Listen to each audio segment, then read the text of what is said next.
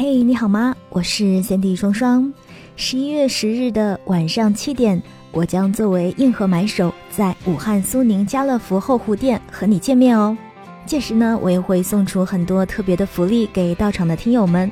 如果你想跟我进行近距离的互动，想要获得苏宁易购的更多优惠的话，欢迎在十一月十日的晚上七点到武汉苏宁家乐福后湖店来找我哦。参加活动的朋友可以添加我的微信，nj 双零九幺幺，nj 双零九幺幺。验证信息，填写武汉以及你最喜欢的我的某一期节目，我会拉你进我们的线下活动群，跟我一起互动。那我们到时不见不散哦。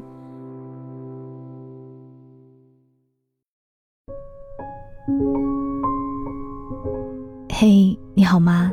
我是 Cindy 双双，我只想用我的声音温暖你的耳朵。我在上海，向你问好。昨天晚上终于去看了《少年的你》，那个喜欢了很多年的少年，我在他眼里看到了坚毅，看到了冷冽，看到了温暖，看到了好多的星星。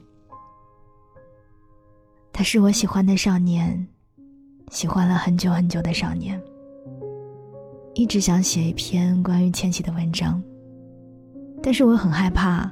我怕自己的文字没有办法描绘出他在我心里的样子，没有办法写出他的美好。所以，你听到这期节目的时候，我还是怂了。我担心我做不好。但是在前两天，我看到一个公众号 GQ 报道，写了一篇关于千玺的文章，我看了很多遍。这篇文章的作者是李颖迪。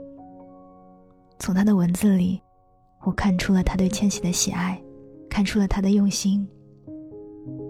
所以在今天的节目当中，我想跟大家分享这一篇差不多有五千字的文章。文章的标题是《易烊千玺》，我想做出非常牛的作品。少年的你首映礼上，编剧张继说：“千玺，你是一个演员，不是一个偶像。”话音未落，台上的易烊千玺已是眼眶通红。十九岁的少年兑现了自己的誓言。中央戏剧学院的台词课老师蒋伯宁教了千玺一学年。一次下课之后，他问班上所有的同学一个问题：“你的追求是什么？”那一次课，易烊千玺有事请假错过了。隔了几天的一个夜晚，临近十二点，蒋伯宁忽然收到易烊千玺的微信，他说：“老师，我想做出非常牛的作品。”快十八岁的时候，易烊千玺迷上了泥塑，去外地拍戏。助理胖虎都得专门准备一个箱子，塞满泥。铁丝、钢筋，到酒店，胖虎卸下箱子，就跟装修队到了一样。后来，千玺去重庆拍《少年的你》，有时拍夜戏，通宵。第二天下午起床，闲了没事儿干，他就把从北京带来的泥巴拿出来，开始捏。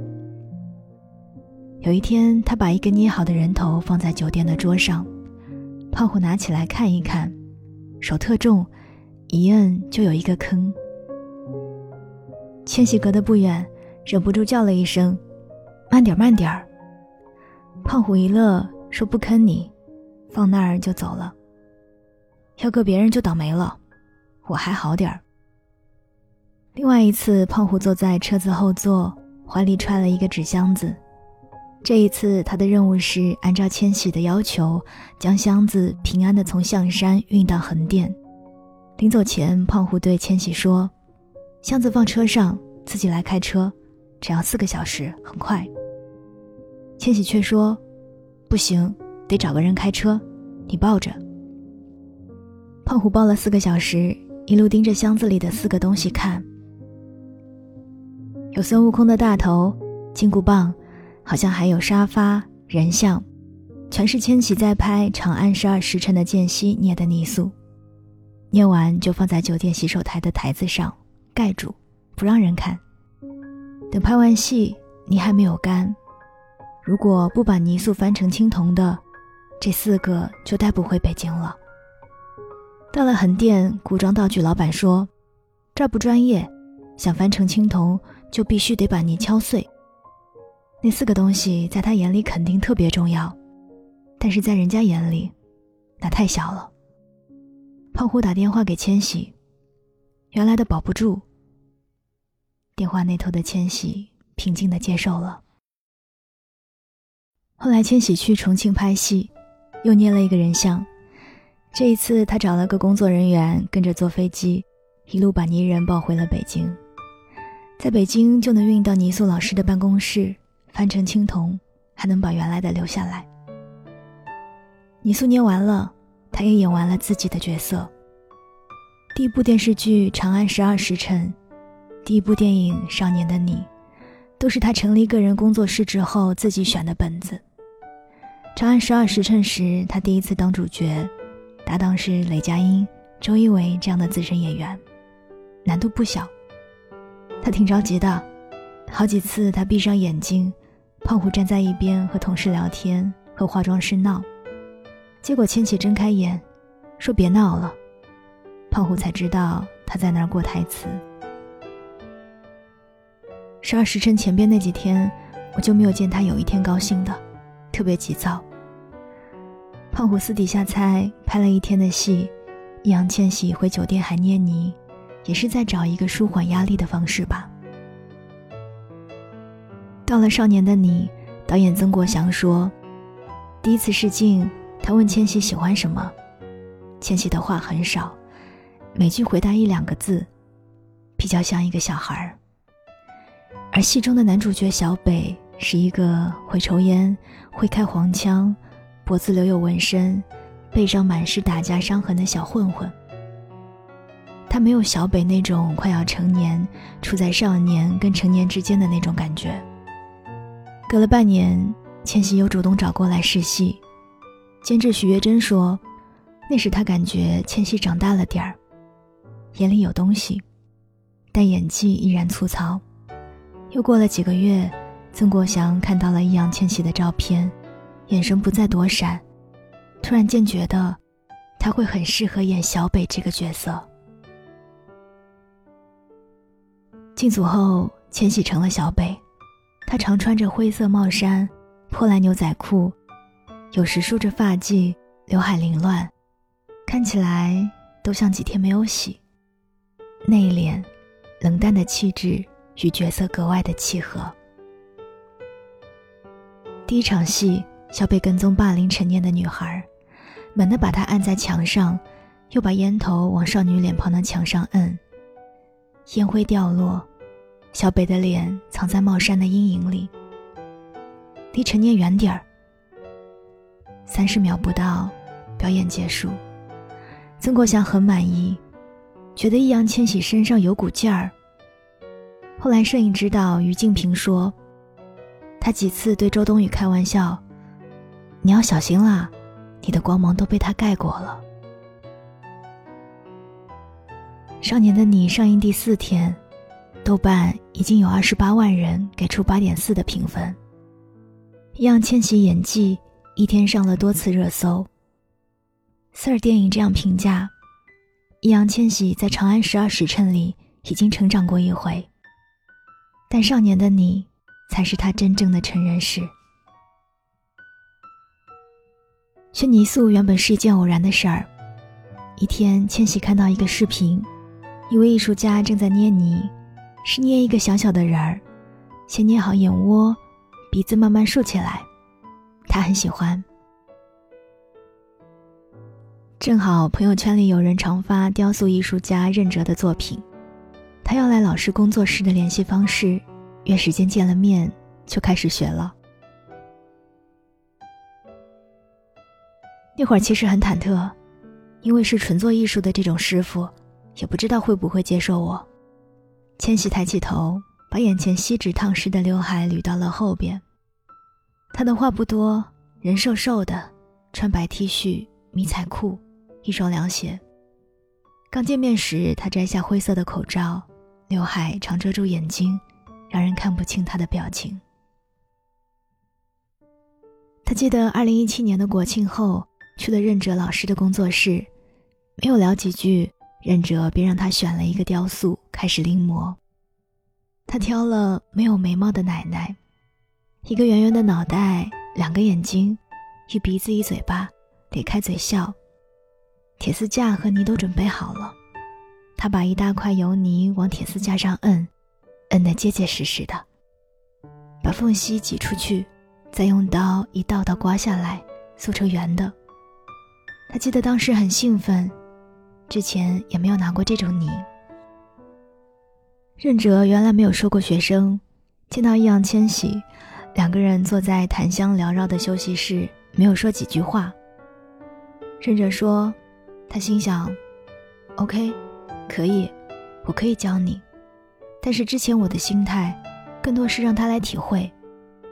那时的千玺才十七岁，小孩嘛。没想到两年过去了，千玺的兴趣还这么强。”任哲就给他定制了规划，让他一直学到大学毕业。刚开始，千玺也不知道捏什么，瞎捏，捏完让老师看，或是拍张图发过去。任哲和他聊技术，形体哪儿不对，表情哪儿不对，再往深了聊，你为什么要这么做？你这么做想表达什么？后来，千玺就有了心思，会开始想要什么样的。再往那个方向去做。他明确的是，泥塑是从我这儿输出东西，和出歌、编舞一样。两年来，他的作品意识愈发的强烈。中戏的台词课老师蒋伯宁教了千玺一学年，是易烊千玺眼中对自己专业帮助非常大的人。老师记得一次下课，他问班上所有的同学一个问题。你的追求是什么？那次课堂，千玺有事请假错过了。隔了几天的一个夜晚，临近十二点，蒋波宁忽然收到千玺的微信：“老师，我想做出非常牛的作品。”这也是千玺对外界呈现的态度。选择《长安十二时辰》和《少年的你》，他说是冲着故事和剧组的专业度去的。这就是街舞的第一季，他所带领的毅然装置队拿了冠军。到了第二集海选的时候，节目组有一个对队长的钱财。导演陆伟回忆，问队长们：“你对冠军有什么想法？”其他队长说想拿冠军，而千玺的第一反应是：“我今年的主要目的是留下作品。”复赛的第二轮，依然装置队的成员表演了一支名为《气球》的舞蹈。舞者们的嘴封着胶布，绑着气球，肢体大幅晃动。最后，他们撕开胶布，放走了气球。陆伟说：“易烊千玺的队伍想展示一个比较难理解的东西：人和人一开始相互之间的隔阂，到最后互相进行倾诉和表达。但不巧，对手展示了一个武打风格的舞蹈。”陆伟说：“很多人的大场地。”观众还是更喜欢大框架，更喜欢情绪热烈的舞蹈。结果公布之后，千玺要淘汰三名队员。他上了台，问还有什么想说的。他憋着情绪。一说到街舞，大家会想到头转、倒立这些，但街舞一直在发展，慢慢有了这些比较新的，可以输出内心真实想法的东西。我一直比较喜欢偏感情输出。力比较深的这类作品，他说的是人和人之间的距离，内心的希望，希望大家能多看一看，多接受，多喜欢。陆伟对千玺的这一变化感到惊喜。他说，去年他可能是在面对一个成人化社会向他发起的挑战，他要做出一些关键的选择。而第二季。他已经开始主动想要对外说出自己的价值观。我问：“这一年来，你一直在强调作品，作品对你来说意味着什么？”我觉得是真的东西，就是真能留下来的东西。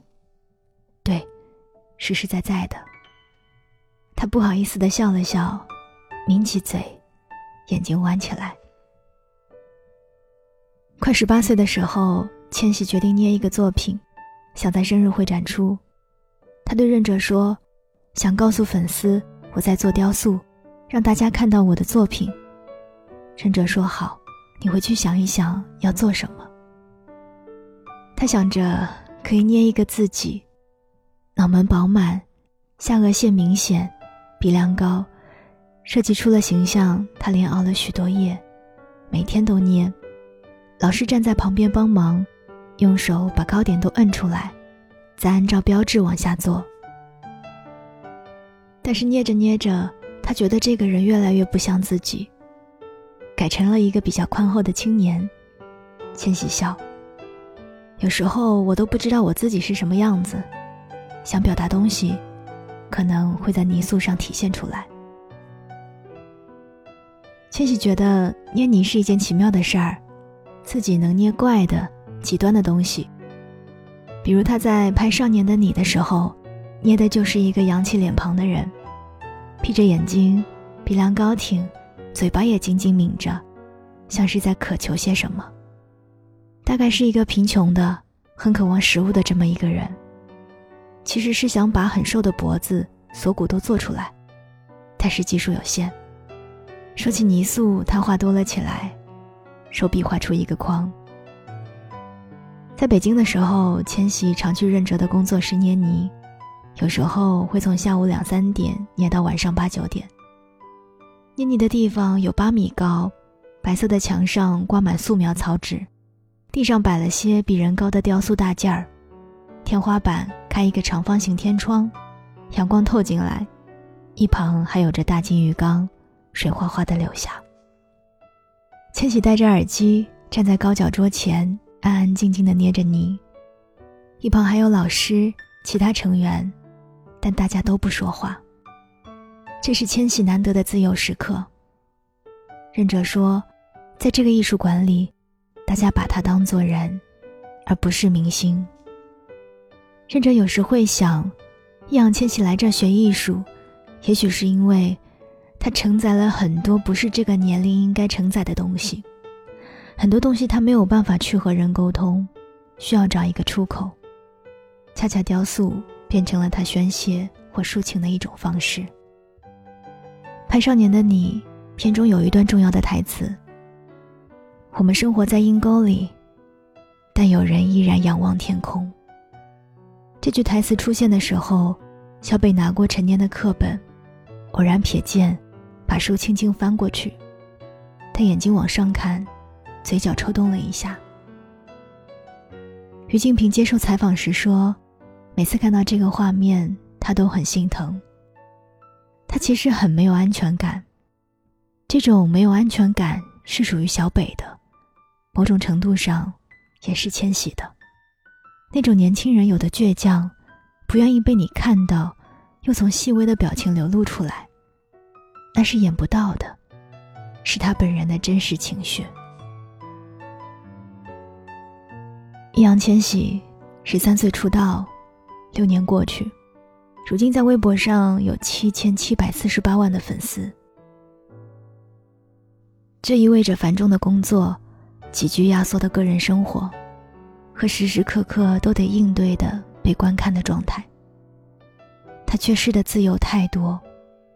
胖虎后来还从车上拆下过追踪器。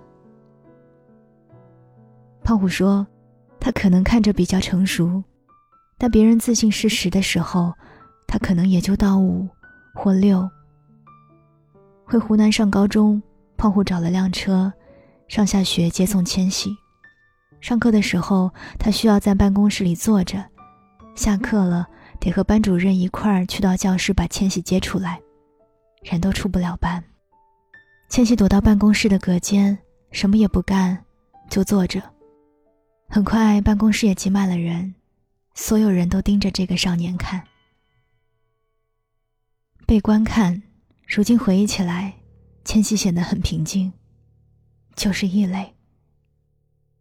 千玺总结过自己的十三四岁，说那个时候是被选择，大人们让你做什么事情你就做什么事情。到十七八岁的时候，他开始思考自己想要什么。首先，他要做真正的大人，拿回属于自己的选择权。于是成立个人工作室，开始自己选择演戏的剧本，选择对公众表达的方向。还是有一些痕迹被留下了。今年夏天，千玺参演了学院的话剧《桃花扇》。蒋柏宁听说上台前化妆间人太多太闹，工作人员发现千玺不见了，后来才找着，原来他一个人躲到了楼道里面。海少年的你，则给了这个少年一些自由的机会。胖虎说：“每个小男孩想拥有的那一面，想痞的那一面，千玺在少年的你里面都尝试了。抽烟，烫烟头，感觉他拍的挺过瘾的。千玺还留下了自己的荧幕初吻。临近结局，小北决定牺牲自己，保护陈念，两个人躲避警察的追赶。”一路闯进阳光洒下的废墟，汗水和眼泪挂上脸。少年以吻抵抗这个世界。成人礼是少年的你，也是一座三点五米高的雕塑。当雕塑在生日会上展出时，粉丝一片惊呼声。泥人已经过了塑，银亮亮的。少年跪在山石上，下有龙盘绕。十八岁的千玺把他称作为千玺龙，他站在舞台上，面向粉丝说：“这个算是我第一个做的很正式的大件的雕塑作品。千禧一代是龙年出生，楠楠也是龙年出生，所以龙对我们家来说其实挺特别的。